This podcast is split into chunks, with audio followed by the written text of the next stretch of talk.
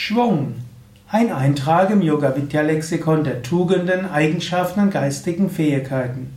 Mein Name ist Sukadev Bretz. Heute möchte ich sprechen über Schwung. Schwung, das ist so ein schöner deutscher Ausdruck, der kaum übersetzbar ist, auch schwer erläuterbar ist. Man könnte zwar sagen, der Ausdruck Schwung, der kommt ja letztlich von Schwingen, es schwingt etwas hin und her, aber Schwingen, Schwung ist etwas mehr als nur das irgendwie hin und her schwingen. Schwung. Hm, Schwung heißt irgendwie Elan haben, heißt Enthusiasmus haben, heißt Begeisterung haben, voller Freude morgens aufzuwachen, mit Schwung in den Tag zu gehen. So will man doch sein Leben führen, nicht wahr? Mit Schwung. Hm. Ja, wie ist jetzt der Alltag, auch in einer spirituellen Lebensgemeinschaft? Ja, es äh, kann mit Schwung losgehen und manchmal hakt es auch mal. Mal denkt man, ah, schon wieder, wir haben ja jeden Morgen die Meditation, schon wieder diese Mantras singen und wieder Yoga und dann wieder und dann muss ich wieder meinen Teamleiter fragen oder als Teamleiter muss ich mit den Teammitgliedern oder wieder eine Versammlung, wieder etwas zu sprechen und wieder zu überlegen. Dann kann man irgendwo sagen, muss das sein.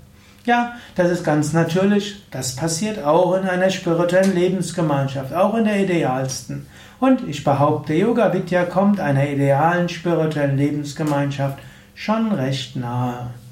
Ja, wie kannst du aber in Schwung kommen, hm, wenn du irgendwie mal hakst? Das ist wirklich eine gute Frage.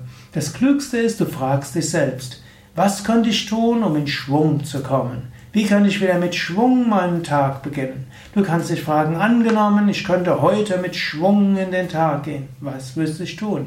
Angenommen, ich könnte mit Schwung das, meine Aufgaben erledigen. Wie würde ich das machen? Angenommen, ich würde nach einer, ich würde eine Besprechung so führen, dass am Ende alle voller Schwung und Lebenskraft und Elan dort wieder, wieder voranschreiten. Wie könnte man es machen? Du kannst das auch mal, angenommen du bist irgendwo Teamleiter, jetzt nicht nur bei Yoga Vidya oder in einem Verein, du kannst auch mal fragen, was müssten wir denn machen, dass wir mit Schwung dieses Meeting beenden? Wie können wir das so machen, dass wir am Ende voller Kraft und Freude, voller Schwung das Ganze machen? Ja, kannst du dich fragen. Kannst dich fragen, kannst andere fragen. Ist es möglich, seinen Tag mit, mit Schwung in den Tag zu gehen und ist es auch möglich, voller Schwung und Elan immer wieder Dinge anzugehen.